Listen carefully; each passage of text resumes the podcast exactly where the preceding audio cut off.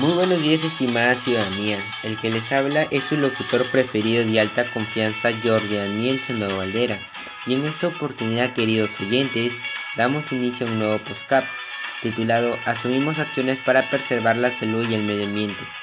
En este postcap te hablaré sobre las actividades diarias que afectan nuestra calidad de aire y cómo esto puede influir en nuestra salud.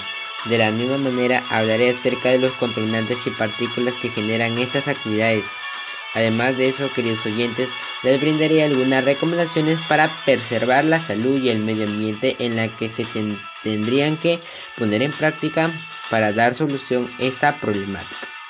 A partir de esta iniciativa damos inicio a nuestro postcap. Pero antes, querido amigo campesino, joven y todas las personas que habitan esta linda comunidad, pónganse cómodos, escuchen atentamente a lo que se va a llevar a cabo hoy día en este nuevo episodio. La contaminación del ambiente se ha incrementado en los últimos años debido a algunas actividades económicas tales como transporte, comercio, agricultura y conductas cotidianas negativas de una parte de la población que deterioran la calidad del aire, así como el uso de aerosoles, arrojo y quema de residuos sólidos, la quema de paja del arroz, entre otros. Esta problemática afecta a la convivencia armoniosa del ser humano con la naturaleza, así como el bienestar emocional y la salud de las personas.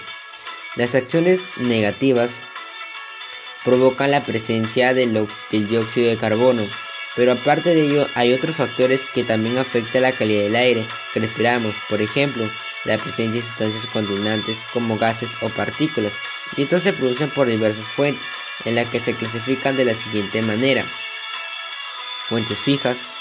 Entre ellos se encuentran las industrias o fábricas, las cocinas de leña que mayormente se siguen utilizando en las zonas rurales. Fuentes móviles. Se refieren a lo que se puede trasladar con facilidad, emitiendo contaminantes durante su recorrido. Por ejemplo, los automóviles, camiones, aviones y las motos. Fuente diaria. Incluye una o varias actividades distribuidas en un área determinada por ejemplo, comercios, casas o mejor dicho las construcciones. Fuentes naturales son aquellas que no provienen directamente de actividades humanas y son emitidas por los fenómenos, como la, la, emisión del dióxido de carbono por los bosques o cultivos u otros gases que se emiten en los volcanes, entre otros. Queridos oyentes, estas fuentes antes mencionadas provocan grandes contaminantes que ponen en riesgo nuestra salud integral estos se pueden clasificar en dos grupos, contaminantes primarios. Entre ellos encontramos el monóxido de carbono, óxido nítrico, el dióxido de azufre, el dióxido de nitrógeno, el material particulado, entre otros. Por, otro, por otra parte están los contaminantes secundarios. Entre ellos encontramos el trióxido de azufre, el ozono, el amonio, los compuestos orgánicos, volátiles, entre otros. Además, como mencioné en unos momentos, existen partículas que también deterioran nuestra calidad de aire, pero estas son más nocivas por sus elevadas concentraciones y al ser tan pequeñas ingresan con facilidad al sistema respiratorio, provocando enfermedades respiratorias y otras afectaciones a la salud e influyendo negativamente en nuestro estado emocional.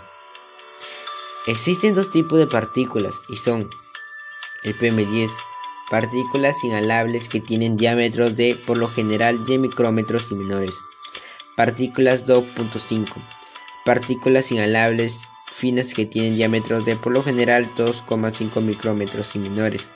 Además son 30 veces más pequeñas que el PM10. Aparte de eso, la que también perjudica nuestra calidad del aire y a la vez pone en riesgo nuestra salud es la oxidación y la corrosión de los metales. Entre los metales encontramos están, están perdón, el cobre, el hierro, el bronce, el acero, el mercurio, entre otros. Muchas personas me han comunicado que en las calles observan a muchas rejas, puertas, clavos u otras herramientas que están oxidados, incluso algunos objetos con huecos. Pues muchos de ustedes me preguntaron a qué se debe eso. Queridos oyentes, esto se debe a que el metal esté expuesto por un tiempo largo al aire libre, humedad del aire, ya que es una reacción de este agente corrosivo y lento. Pero antes de seguir, es preciso darles a conocer, queridos ciudadanos y ciudadanas, que la oxidación es un proceso químico que se produce cuando se combina un metal con el oxígeno que se encuentra en el aire. Además de esto, muchos me están comentando en mis redes sociales que el puente que se encuentra en la playa de Pimentel está más oxidado que las que se encuentran en nuestra ciudad. En donde me preguntan, ¿a qué se debe esto? Gente linda. Esto se debe porque el metal está en contacto con otro agente corrosivo que es la sal, pues se tiene como entendido que el agua de la playa de Pimentel es salada y al estar con agua con sal acelera su proceso de corrosión, lo que provoca que el metal se vaya deteriorando y genere mayor oxidación en menor tiempo. Existen dos tipos de óxidos, entre ellos está el óxido básico o metálicos, que se originan a partir de la combinación entre un metal y el oxígeno, y entre ellas está la humedad del aire porque, vamos, porque va a estar en contacto con el oxígeno más más el hierro. Por otro lado están los óxidos ácidos o no metálicos. Es un compuesto químico binario que resulta de la combinación de un elemento no metálico con el oxígeno. Los óxidos ácidos son por lo general gaseosos y tienen puntos de función muy bajos en comparación con los óxidos metálicos u óxidos básicos. Amigos oyentes, hasta aquí ya sabemos que también la oxidación causa grandes, graves problemas que deterioran nuestra calidad de aire y, nuestra salud integral. Pero ustedes se preguntarán, ¿quién se encarga de medir nuestra calidad de aire? Déjenme decirles, queridos ciudadanos y ciudadanas, que el Senami es el encargado de medir la calidad de aire a través de la mediación de las partículas PM10 y PM2.5. El grado de contaminación del aire se determina a través del índice de calidad del aire, en el cual es un valor que nos permite conocer qué tan saludable es el aire que respiramos y qué efectos podría causar en la salud de las personas. Dentro de lo que he estado investigando, tuve el privilegio de encontrarme con un mapa en el cual nos indica las categorías del índice de la calidad del aire en donde nos menciona que cuando, está en la categoría de color verde, indica un estado bueno, donde todas las personas pueden realizar actividades al aire libre. Cuando está en la categoría de color amarillo, nos indica un estado moderado, donde las personas de los grupos sensibles, que son personas con enfermedades pulmonares, mujeres embarazadas, recién nacidos, niños, adolescentes, adultos mayores, deben reducir las actividades físicas al aire libre.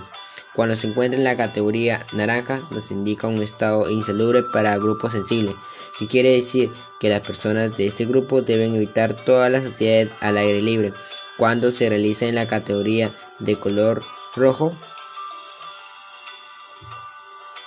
esto indica un estado insalubre, en el cual no es apto para realizar actividades físicas. Y finalmente, cuando se alcanza en la categoría de color morado, está en, un estado muy insalubre, en el cual los grupos sensibles no deben exponerse al exterior de las casas y mantener una actividad física baja. El Tsunami tiene instaladas 10 estaciones similares en todo Lima. En, esas estaciones se miden las concentraciones de los contaminantes de forma horario. Los datos generados en cada estación son enviados por internet a la sede central del Tsunami Luego se realiza un control, un análisis del, comportamiento de concentraciones para cada contaminante y son comparados por los estándares de la calidad ambiental para aire. Y finalmente se, se indica los índices de la calidad del aire para indicar el estado en el que se encuentra. Es por ello, querido joven, jovencita, amigo campesino, madre de familia, que en el Perú el Ministerio del Ambiente indica que la calidad del aire se basa en el cumplimiento de los estándares de calidad ambiental de aire, que establecen niveles objetivos para la presencia de contaminantes en el aire, de modo que, al mantenerse bajo estos niveles, no representan riesgo a la salud de la población ni el ambiente. Además de los contaminantes antes mencionados, existen otros gases contaminantes, como el clorofluorocarbonos, que afectan la capa de ozono.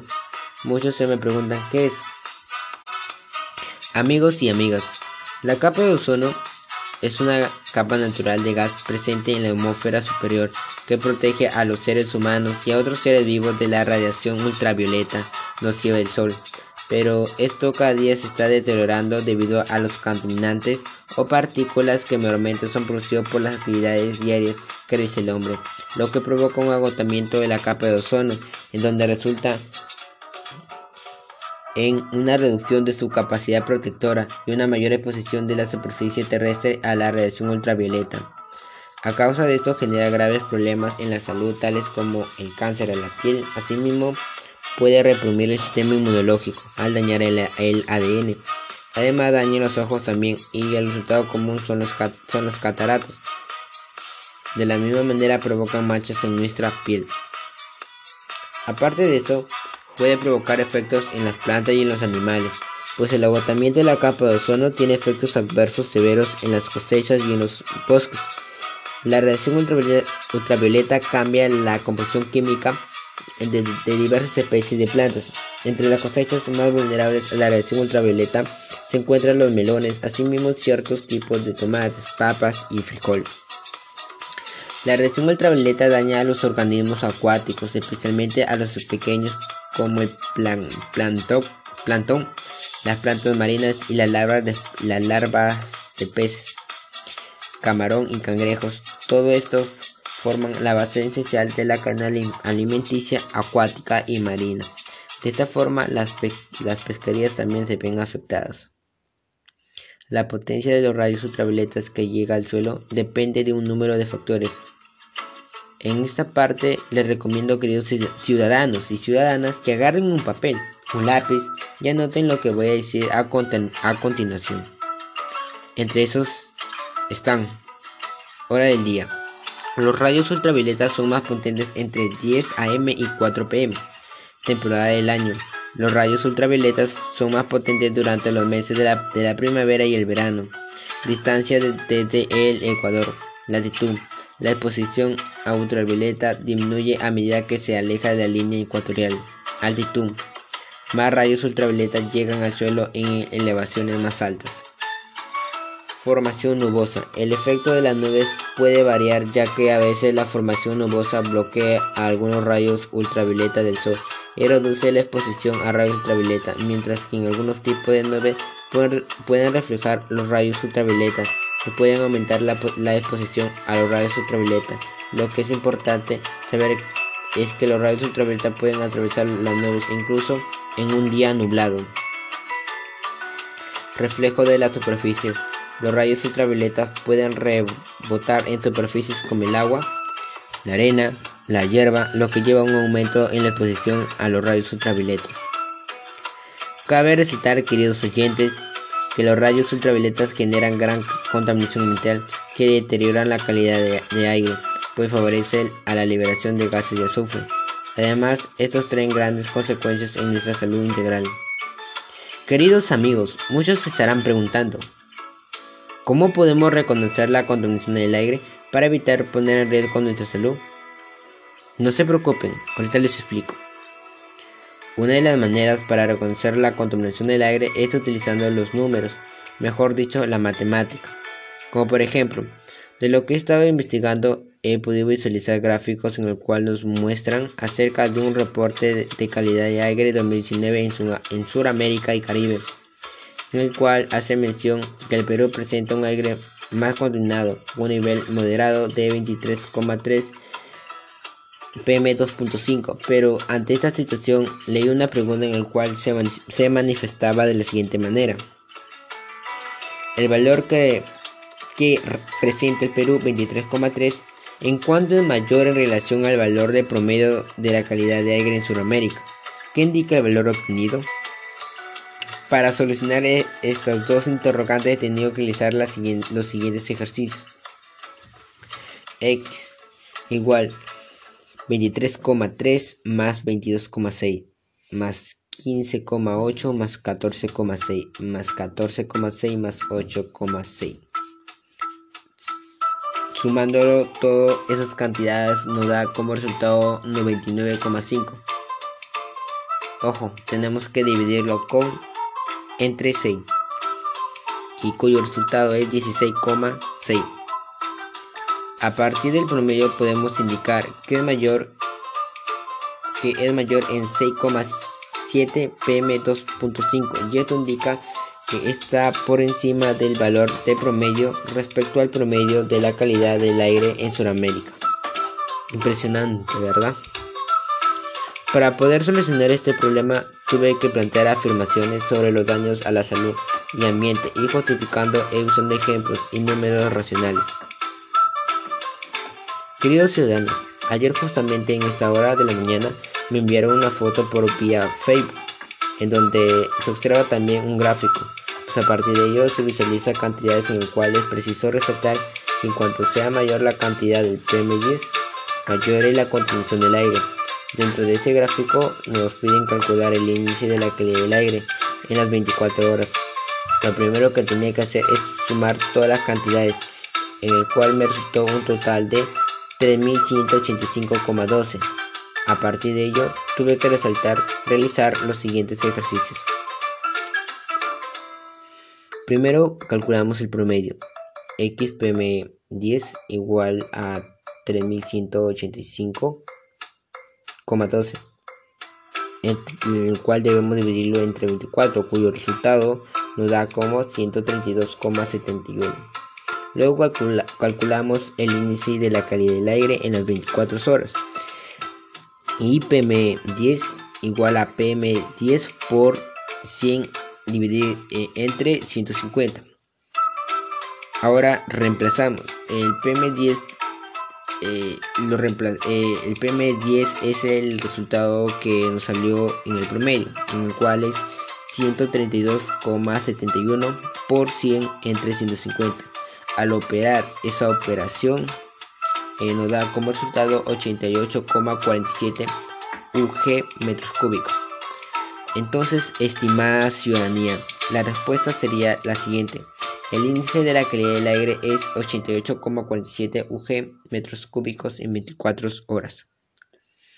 En unos minutos en Twitter me acaban de publicar una foto en los comentarios de la publicación que abarca del tema que estamos hablando en este programa, en este PUSCAP.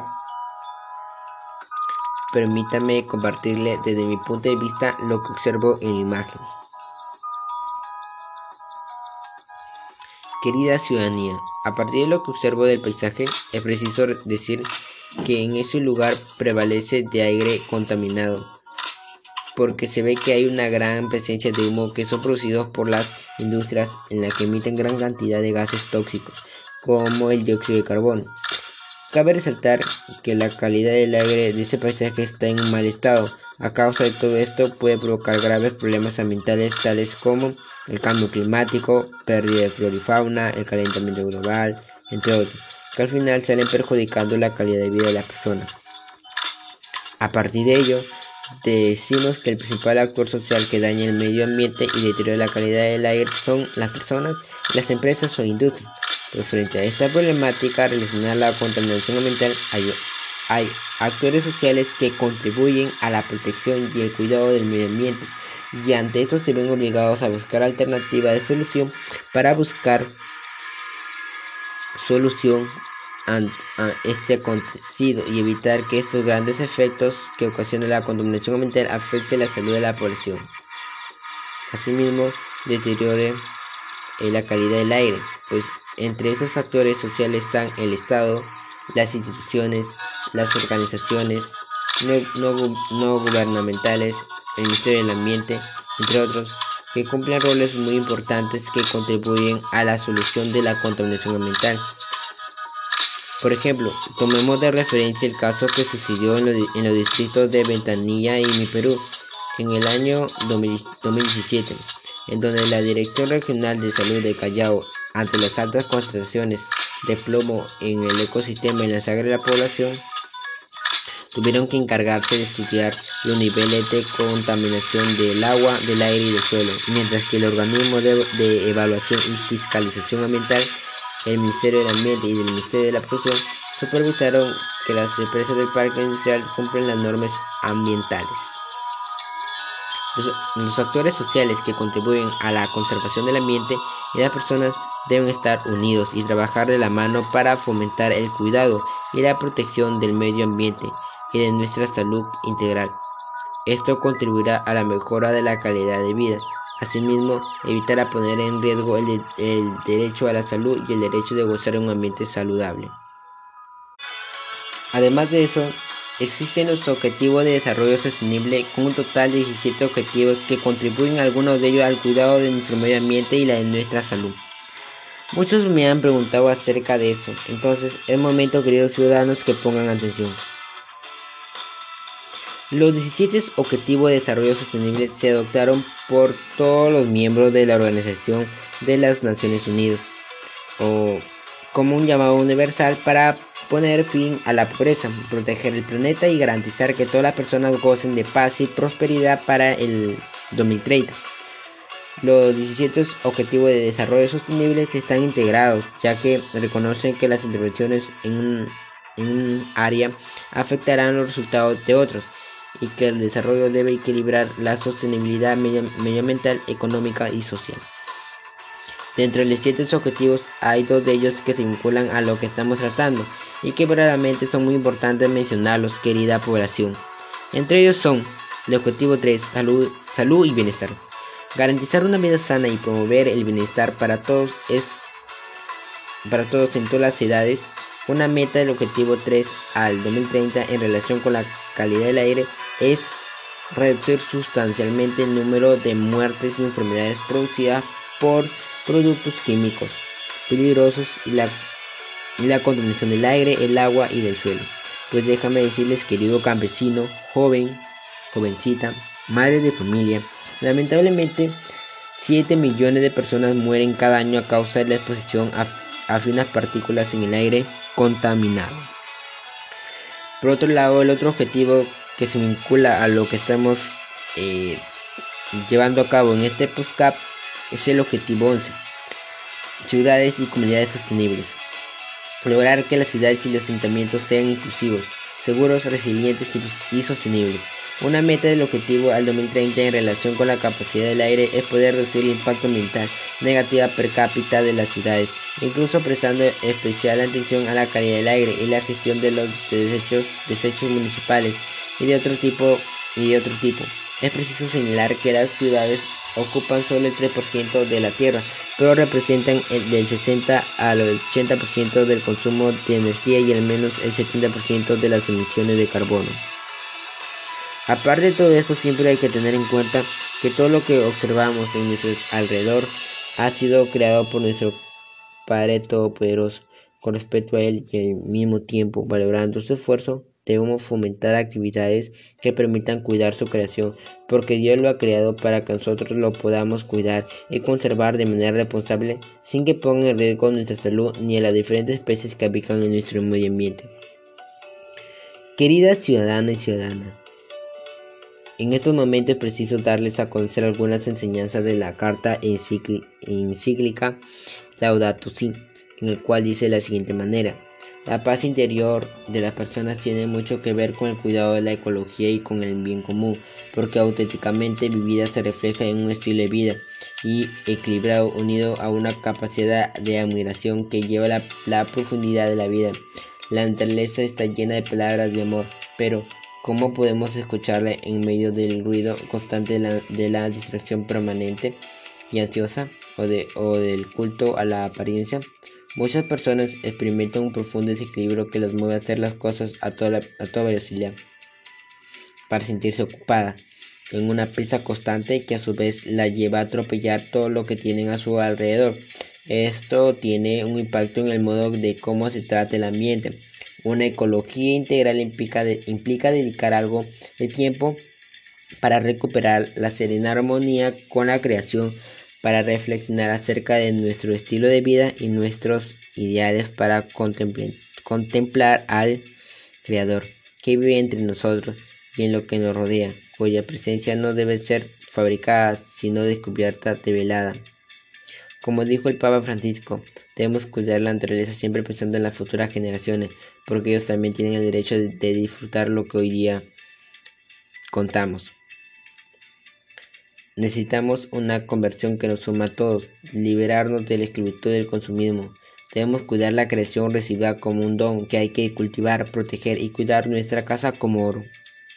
Ante todo esto, tu amigo Jordi les, les va a brindar algunas recomendaciones que van a ayudar a cuidar tanto nuestra salud como nuestra calidad del aire. En la salud, les brindo las siguientes recomendaciones. Realizar actividad física de manera constante, empleando actividades tales como actividades relacionadas con la fuerza o, de resistencia muscular. Este tipo de actividades nos va a permitir vencer una resistencia o oponerse a, esta mediante una acción tensora de la musculatura. Ejemplo eh, de estas actividades es subir escaleras, levantar cargas, saltar, entre otros. actividades de flexibilidad es la capacidad de que las articulaciones para desplazarse en todo su rango de movimiento. La mejora de la flexibilidad resulta beneficiosa para la calidad de vida. Ejemplo, agacharse, estirarse, girar. Actividades de resistencia aeróbica. Es la adaptación del cuerpo para mantener una actividad en forma prolongada, resistiendo la fatiga. Involucra a varios sistemas, entre ellos el cardiovascular, el respiratorio, el metabólico y el aparato locomotor. Por eso estar bien acondicionado en forma aeróbica genera beneficios para todos estos sistemas. Ejemplo, trote liviano, caminar, desplazarse en bicicleta, bailar, jugar fútbol. Actividades de coordinación. Es la capacidad que integra el sistema nervioso y el aparato locomotor para generar y limitar los movimientos. Esta cualidad es necesaria durante toda la vida para realizar actividades cotidianas de forma enérgica y con menor riesgo de caídas. Ejemplo, juego con pelota o otros tipos de juego. Pero para poder realizar actividades físicas debemos de considerar a qué intensidad lo vamos a utilizar, tomando de referencia siempre con quién lo vas a ejercer. Si lo vas a ejercer en compañía de un adulto mayor, tendrías que realizar con una intensidad moderada. Siempre hay que tener en cuenta, tomar en cuenta nuestro pulso antes de iniciar cualquier actividad física. Cuando acabamos de realizarlo y después de un, de un minuto de reposo. De la misma manera, tener en cuenta en qué ámbito o espacio lo vamos a realizar.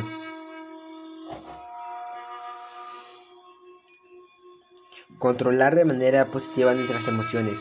Ustedes se preguntarán, ¿qué tiene que ver las emociones con respecto al mejoramiento de nuestra salud?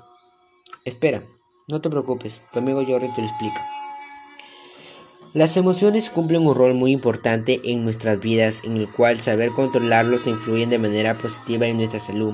Las emociones son estados afectivos que se presentan como reacción ante una situación específica que las estimula. Todos los seres humanos expresamos tanto emociones negativas como el miedo, tristeza, ira, nerviosismo, frustración, entre otros, y emociones positivas tales como alegría, amor, armonía, entusiasmo, cariño, sorpresa, esperanza, entre otros. Las emociones positivas y negativas se consideran diferentes por las consecuencias que tienen para las personas, pero en el ser humano pueden convivir al mismo tiempo los dos tipos, sin la necesidad de que la presencia de una de unas implique la ausencia de otras. Tanto las emociones positivas como las negativas son necesarias e importantes para una persona. Una emoción negativa nos alerta de un posible peligro y nos empuja a actuar de forma urgente para eliminar dicho peligro. A vez reduce las opciones de respuesta, mientras que las emociones positivas dan seguridad y permiten generar y emplear los recursos o las acciones de respuesta, modificando la forma de pensar y actuar. Además, nos ayudan a estar más abiertos y a tener curiosidad por explorar el mundo. El primer paso para manejar nuestras emociones es reconocerlas, es significar de qué manera se presentan en nosotras o en nosotros. Esto nos permitirá aprender a manejarlas, lo cual se vincula con la autorregulación emocional. Regular o controlar las emociones no es lo mismo que reprimirlas. La represión no es saludable, pues puede causarnos daño a nosotros mismos o a nosotras mismas o a quienes nos rodean. Lo que debemos procurar es dedicar un tiempo a reflexionar sobre nuestras propias emociones, observar la situación en perspectiva y tratar de construir espacios más saludables para evitar caer en el descontrol. Ustedes se, me preguntarán, ¿de qué manera podemos expresar o manifestar nuestras emociones? Queridos oyentes, déjame decirles que una de las maneras de poder expresar nuestras emociones de manera fácil y sencilla es mediante la práctica de la danza, pues la danza es un lenguaje artístico que utiliza el cuerpo para comunicar y expresar significados a través del movimiento. Todas las personas tenemos la capacidad de bailar y hay muchas formas de hacerlo. La exploración a través de la danza es una forma de reconocer nuestro cuerpo, de, sentirnos bien con nosotros mismos o mismas y de mantener nuestra salud física y nuestra salud emocional. Es preciso reconocer que las danzas comparten cinco elementos, el cuerpo, el espacio, el tiempo, la acción y la energía o intensidad, los cuales se organizan de, diversas formas. Por otra parte, les brindo eh, algunas recomendaciones para cuidar nuestro medio ambiente. Una de ellas es fomentar las 3R, reducir, reciclar y reutilizar. Evitar el uso excesivo de fertilizantes y pesticidas. Disminuir el uso del agua y de la energía eléctrica. El agua es un recurso que se puede agotar, por lo que es fundamental cuidar su uso. Esto lo podemos lograr con pequeños gestos como cerrar el, grifo cuando te laves los dientes, ducharte en lugar de bañarte, reciclar el agua. En el caso de la energía eléctrica es fundamental reducir el uso optando por el electrodoméstico de bajo consumo. Elegir energías renovables. Las energías renovables son aquellos que se obtienen de fuentes naturales que producen energía de manera inagotable, como pueden ser el sol, el aire o el mar. Además de ser inagotables, no tienen impacto en el medio ambiente. Evitar el arrojo de residuos sólidos. Evitar el consumo excesivo de combustibles fósiles, entre otros. Queridos oyentes, ya estamos culminando con el podcast. Ojalá que el tema que se habló el día de hoy les haga tomar conciencia y permita reflexionar acerca de nuestro medio ambiente de la misma manera de su estado de salud. Recuerda, enseñar a cuidar nuestro medio ambiente es enseñar a valorar la vida. Hasta luego, cuídense.